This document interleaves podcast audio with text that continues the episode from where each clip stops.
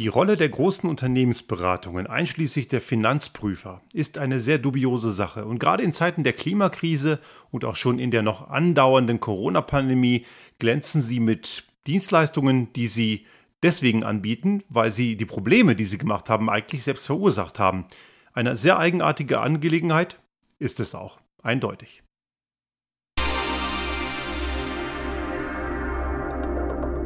Der Restart Thinking Podcast. Ideen und Lösungen für die Transformation der Wirtschaft und Gesellschaft für das 21. Jahrhundert.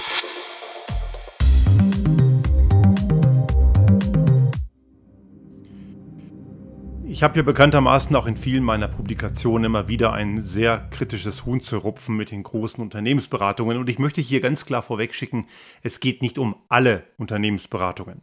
Man muss hier natürlich differenzieren. Es gibt eine Vielzahl an meistens kleineren Beratungsunternehmen, die zum Teil sehr spezialisierte Beratungsaufträge annehmen oder auch über ganz spezielle Kompetenzen verfügen, von Ingenieursleistungen über juristische Dienstleistungen, Wirtschaftsprüfungsunternehmen äh, und so weiter, die einen wirklich guten, soliden Job machen.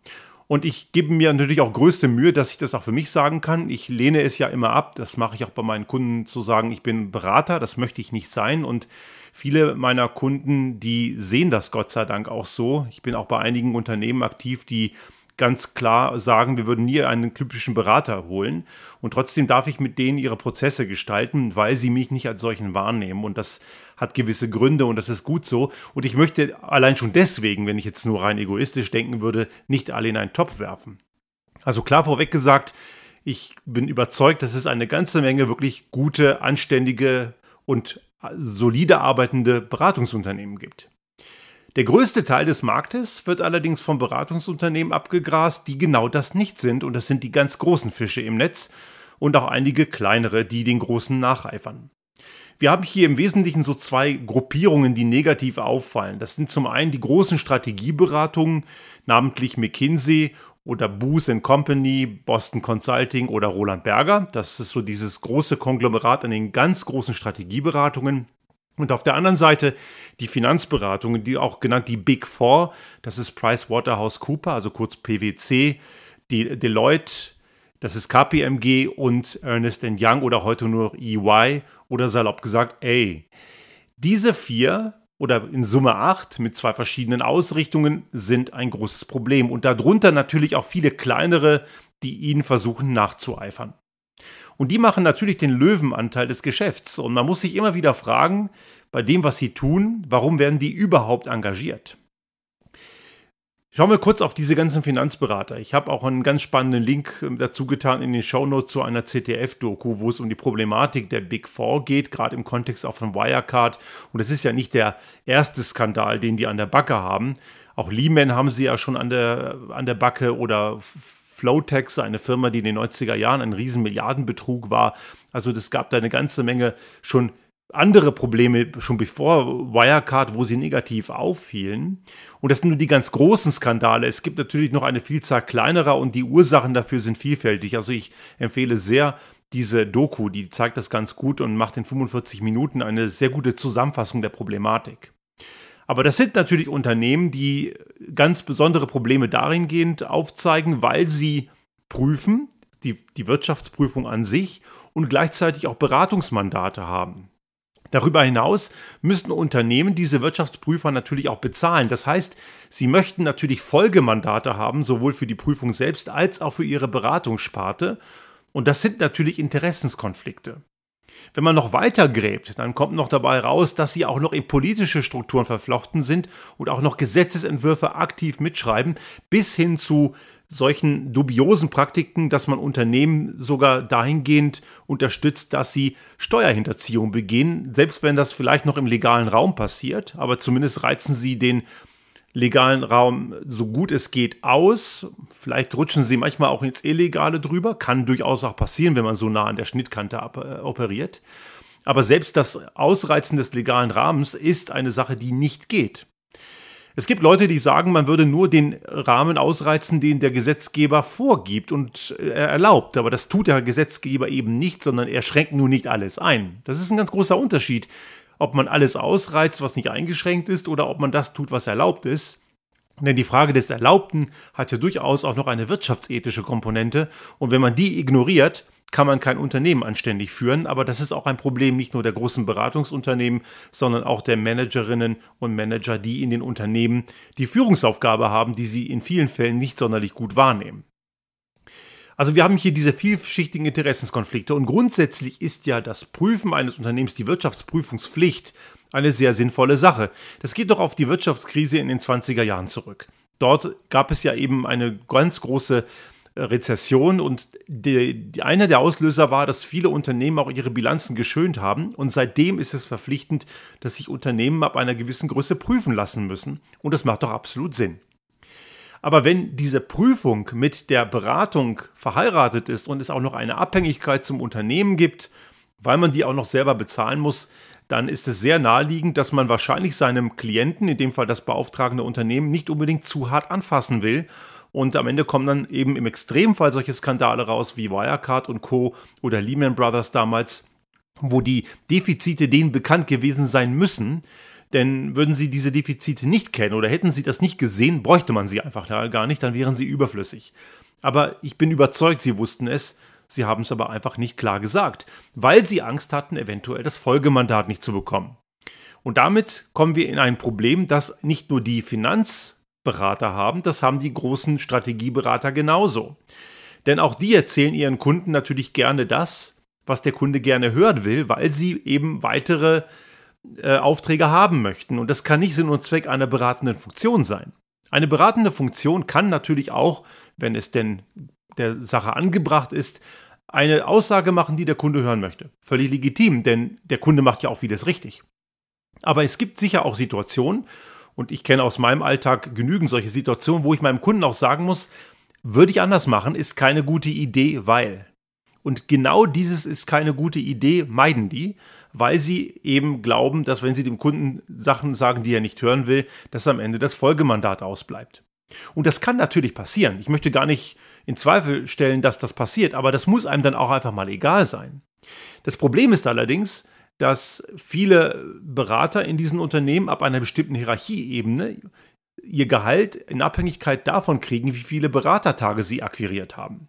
Das bedeutet, sie ziehen durch das Unternehmen und versuchen möglichst viele Berateraufträge anzuheimsen. Ob die sinnvoll sind oder nicht, ob die fürs Unternehmen gut sind oder nicht, spielt überhaupt keine Rolle. Hauptsache möglichst viel Umsatz. Und damit wird ein Unternehmensberatungsunternehmen komplett zum Selbstzweck und hat sein Mandat und seine Sinnhaftigkeit komplett verloren.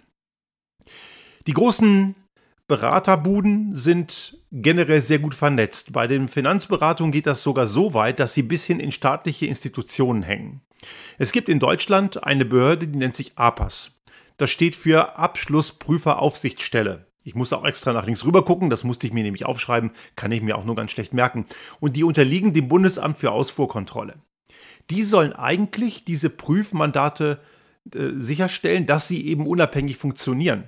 Der Haken an der Sache ist, große Teile der Mitarbeitenden dort, auch in, über alle Hierarchien, aber nach oben hin umso mehr, waren früher bei diesen großen Big Four, bei diesen großen Unternehmensberaterbuden, die auch die Finanzprüfung machen.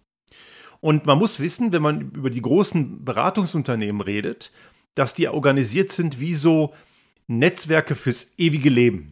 Also wenn man einmal dort war, ist man mit ihnen ein Leben lang verbunden, so ein bisschen wie Burschenschaften, so kann man sich das vorstellen. Das bedeutet, man wird seinen ehemaligen Kollegen nicht ans Bein pinkeln. Das macht man halt einfach nicht. Im Gegenteil, man tut ihnen sogar noch was Gutes und sorgt dafür, dass sie weiterhin Mandate bekommen.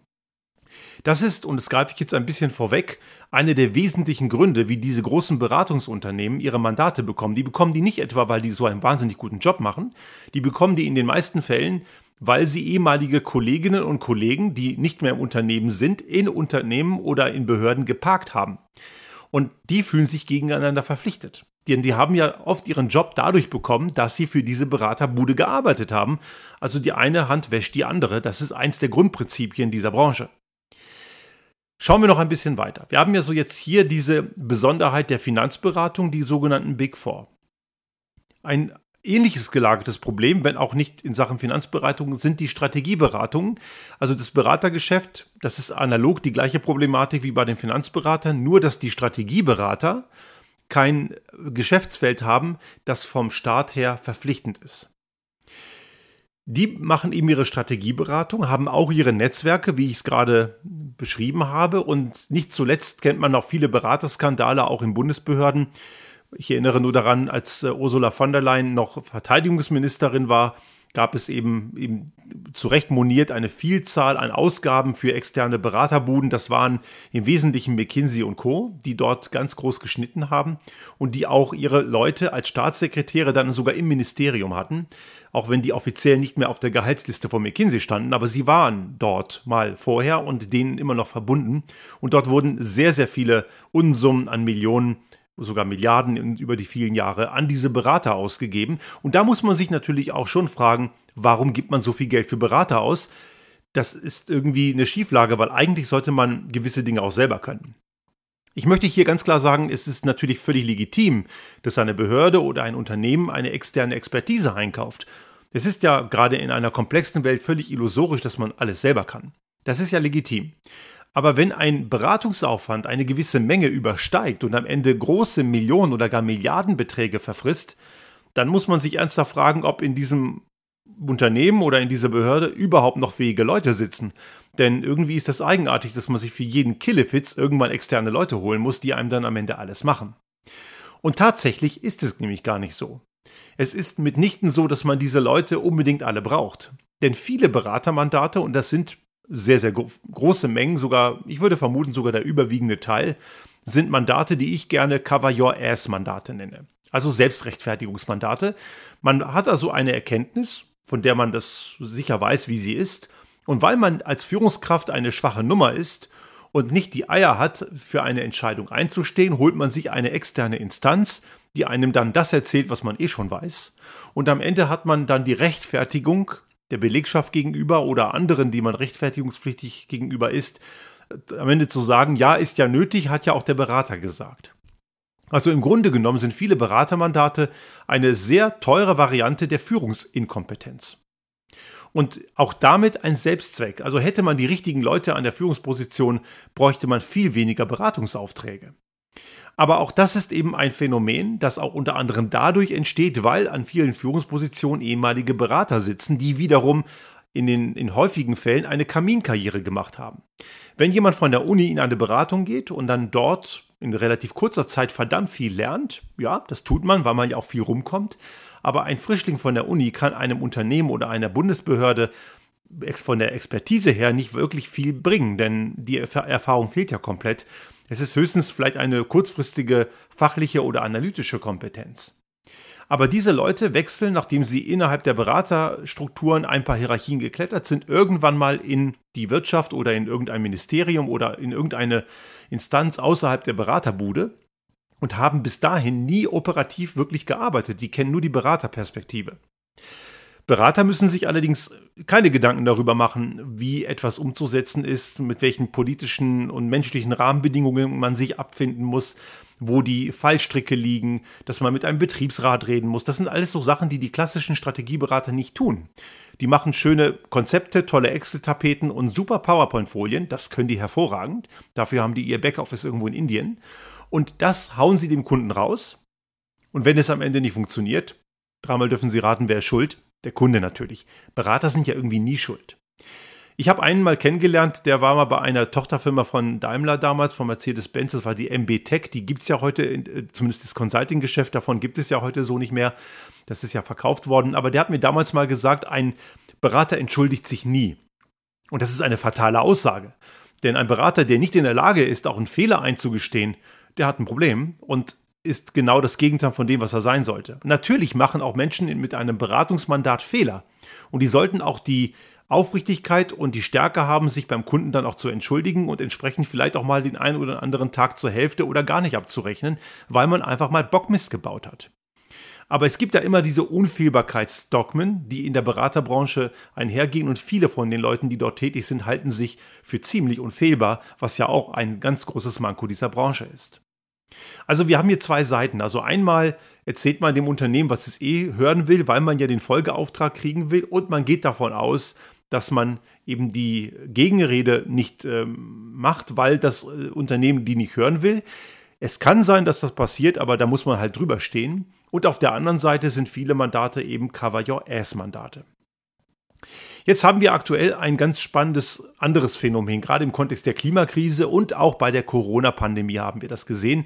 Die großen Beraterbuden, und völlig egal, ob es jetzt die Finanzberater sind oder die Strategieberater, die gerieren sich jetzt als die großen Problemlöser. In der Corona-Pandemie als die Krisenbewältiger, weil die Lieferketten ja zusammengebrochen sind und plötzlich Leute fehlten und so weiter.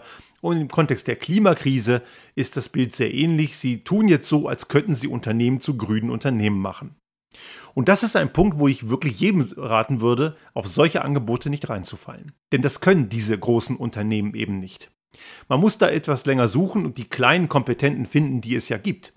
Aber das können diese Unternehmen nachweislich nicht. Auch wenn sie sich durchaus das eine oder andere an fähigem Personal einkaufen. Das heißt aber nicht, dass sie es können, weil deren Beratungsleistung immer noch in der alten Welt tickt.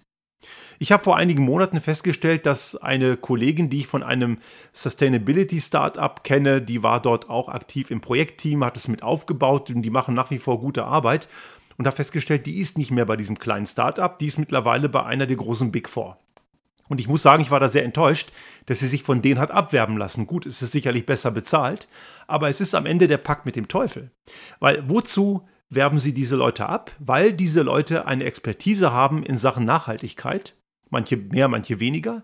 Und damit können sie, und das ist, damit wettern sie das nächste große Geschäft, Unternehmen dabei beraten, die richtigen Berichtsstandards zu pflegen, weil immer mehr Unternehmen kommen in eine Berichtspflicht, auch im Kontext von Nachhaltigkeit und Klimaschutz.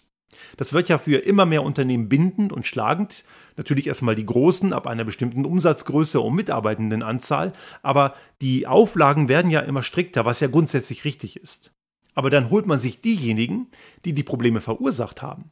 Denn weite Teile unserer heutigen Klimakrise entstehen ja durch eine extrem verschwenderische Struktur von Lieferketten, Produktionsprozessen, Geschäftsprozessen, Produkte, Dienstleistungen, die allesamt darauf ausgelegt sind, Ressourcen zu verbrauchen und in manchen Bereichen sogar Menschen und Ressourcen auszubeuten. Und genau diejenigen, die in den letzten Jahrzehnten die Beratungsleistungen verkauft haben, die zu den heutigen Problemen geführt haben, ist irgendwie ein bisschen fragwürdig, dass die dann die Probleme von morgen lösen sollen. Und das können sie auch nicht. Denn diese Lösung erfordert ein ganz anderes Denken, als diese Beratungsunternehmen an den Tag legen. Die denken halt noch immer im Kontext von Profitmaximierung. Warum holt man eine Beratungsleistung? Weil ein Unternehmen Profit maximieren will. Gut, in manchen Situationen mag das auch verantwortungsvoll und nachhaltig möglich sein. Das will ich gar nicht pauschal abwerten. Aber es geht denen in ihrem Denken grundsätzlich darum, dass man im Rahmen vorhandener, vorhandener Grenzkriterien, die man nicht verändern kann, alles raussaugt, was irgendwie geht. Und das ist genau das Gegenteil von Nachhaltigkeit. Nachhaltigkeit sind ja diese drei berühmten Säulen, Ökonomie, Soziales und Ökologie. Bei Ökologie bleibt es bei diesen großen Beratungsunternehmen meistens bei dem Greenwashing. Es muss nach außen hin grün aussehen. Gute Berichte, gutes Marketing und eine echte Transformation findet da nicht statt, in deren Denkweise, weil ja die alten Muster der Profitmaximierung immer noch viel dominanter sind. Soziales. Extrem fragwürdig. Auch die haben nach wie vor keine Probleme, einfach Menschen rauszuschmeißen, weil sie ja in den, deren Sichtweise oft einfach nur unnütze Kostenfaktoren sind, am Ende einfach nur ein Human Resource, also eine Ressource, ein sogenanntes Humankapital, ein grauseliges Wort, was man gegebenenfalls eliminieren könne und dadurch werden dann auch entsprechende Beratungsleistungen daran ausgerichtet. Das Ökonomische, ja, wichtig, keine Frage. Ein Unternehmen, das nicht ökonomisch erfolgreich ist, hat ja ein Problem. Aber die Frage ist immer, was ist der Zeithorizont, was ist der Preis dafür, wie richte ich ein Unternehmen aus? Wenn wir die Probleme der Klimakrise lösen wollen, dann müssen wir viele Dinge, unsere Geschäftsprozesse und Produkte und Dienstleistungen komplett anders denken als bisher. Und das tun die etablierten großen Beraterbuden eben nicht. Im Gegenteil, sie haben sogar die Probleme eben mit erzeugt. Denn sie waren es, die in den letzten Jahrzehnten massiv dafür gesorgt haben, äh, in Sachen im Kontext der Kostenoptimierung immer weiter Lieferketten zusammenzustreichen, Menschen raus dem Unternehmen rauszubringen, die heute als Fachkräftemangel wiederum fehlen und die wiederum äh, Quellen erschlossen haben, die angeblich billig waren und heute uns auf die Füße fallen. Und die haben sicherlich auch durchaus dazu geraten, auch in der Vergangenheit weiterhin auf billiges Gas zu setzen, was genau genommen nie billig war. Es wurde nur billig gehalten. Und jetzt plötzlich glauben sie, dass sie irgendwie Gott gesehen haben und meinen, die müssten jetzt irgendwie ihre, ihre Machenschaften ändern, weil es eben jetzt ein anderer Zeitgeist ist. Im Kleinen haben wir das bei der Corona-Pandemie gesehen. Auch die Corona-Pandemie war ja am Anfang geprägt durch die Unterbrechung von Lieferketten, weil ja plötzlich alles in der Welt so ein bisschen ins, ins, ins Wanken kam. Aber diese komplexen, auf billig getrimmten Lieferketten haben ja die großen Beraterbuden mitentwickelt und auch teilweise umgesetzt, wenn sie es denn getan haben oder sie haben es umsetzen lassen. Aber es waren ja am Ende deren Ideen. Ich habe vor vielen Jahren mal ein Mandat, eine Anfrage abgelehnt von einem Unternehmen in Österreich, das hatte McKinsey drin und die haben denen ein tolles Konzept gemacht, toll in Anführungsstrichen, wie man 20 Prozent der Leute äh, raushauen kann, um den Profit zu maximieren, obwohl das Unternehmen in keiner Schieflage war und ich habe das unseren ethischen Grundsätzen gemäß abgelehnt. Sowas würde ich nicht machen, denn warum soll man Leute rausschmeißen, wenn keine akute Bedürftigkeit danach ist. Und selbst das muss man hinterfragen, ist das dann wirklich nötig und wie macht man es dann so, dass es nicht asozial abläuft. Also grundsätzlich immer nur um Masse Kohle und Gier frisst Hirn. Das kann kein Ansatz sein und die großen Beratungsunternehmen stehen genau dafür. Masse Profit in möglichst kurzer Zeit und natürlich versuchen sie es möglichst legal zu machen. In den meisten Fällen ist anzunehmen, dass die Modelle und die Sachen, die sie machen, auch rechtlich korrekt sind.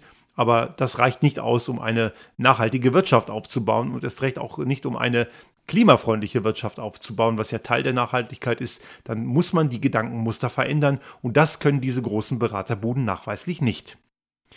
Neben den ganz großen, die ja auch bekannt dafür sind, dass sie auch ganz viel aus Unternehmen absaugen und ihr Wissen ansammeln, was sie am Ende für ihrs verkaufen, obwohl es ihnen nicht gehört. Ich habe das selber auch schon erlebt, dass ich in Unterlagen großer Beraterbuden irgendwelche Sachen gefunden habe, die von mir sind, wo ich genau gesehen habe, das waren meine Folien, als ich noch bei Bosch war oder bei Daimler. Das waren meine Unterlagen, die habe ich selbst gemacht und bei denen sind sie am Ende gelandet und sie haben das dann bei einigen auch meiner Kunden heute als ihr Wissen verkauft.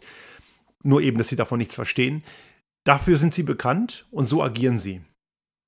Und darunter gibt es eine Menge kleinerer Unternehmen, die genauso agieren, nur nicht ganz so groß sind.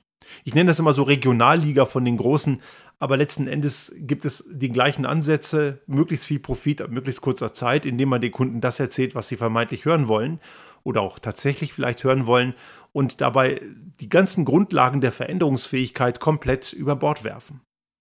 Wenn Sie also als Unternehmen oder als Behörde eine externe Expertise brauchen, was ja durchaus normal ist, eben man kann nicht alles wissen, dann muss man sich auch mal ein bisschen mehr Mühe machen und nach den Leuten suchen, die das vielleicht wirklich können. Und die gibt es. Die vielen kleinen Fachleute, meistens sind die gar nicht sonderlich groß, aber die haben wirklich Erfahrungen, weil da ganz oft Leute sitzen, die mal auch ein paar Jahre oder Jahrzehnte in, in realen Betrieben gearbeitet haben und wissen, wie sich das anfühlt. Was aber auch wichtig ist, wenn man sich externe Unterstützung holt, welche innere Haltung bringen diese Menschen mit? Sind das Menschen, die es wirklich gut mit einem meinen oder wollen die nur in kurzer Zeit möglichst viel Profit machen? Letzteres sollte man versuchen abzuwehren. Klar, die werden das immer positiv verkaufen. Das ist natürlich klar, dass keiner wird in ein Unternehmen in ein Akquisegespräch gehen und sagen, ey, ich will euch nur aussaugen. Logisch. Man muss also immer ein bisschen hinter dem gucken, was man als, als Fassade erkennt und sich auch die eine oder andere Referenz holen lassen. Tatsache ist, dass wir, wenn wir die Probleme von morgen lösen wollen, brauchen wir, wenn wir intern wie auch extern Leute, die in der Lage sind, den Status quo in Frage zu stellen und auch in der Lage sind, mittels ihrer eigenen Kreativität Dinge zu denken, die heute noch nicht denkbar sind für viele.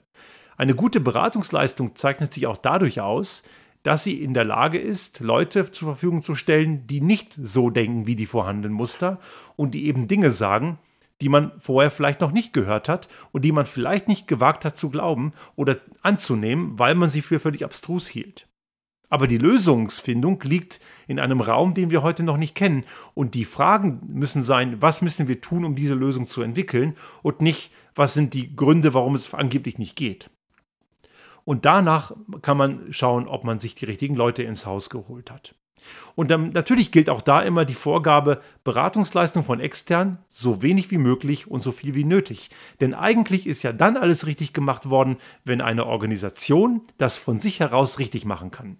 Aber weil natürlich die Welt vielfältig ist und komplizierter geworden ist und der Blick von außen ja durchaus manchmal eine gute Sache ist, um auch selber aus der Komfortzone zu kommen, dafür gibt es dann externe Instanzen. Aber ich möchte dringend darauf, davor warnen, auf die Großen reinzufallen, weil das, was die machen, hat eben mit dem, worum es eigentlich geht, meistens nur sehr wenig bis gar nichts zu tun.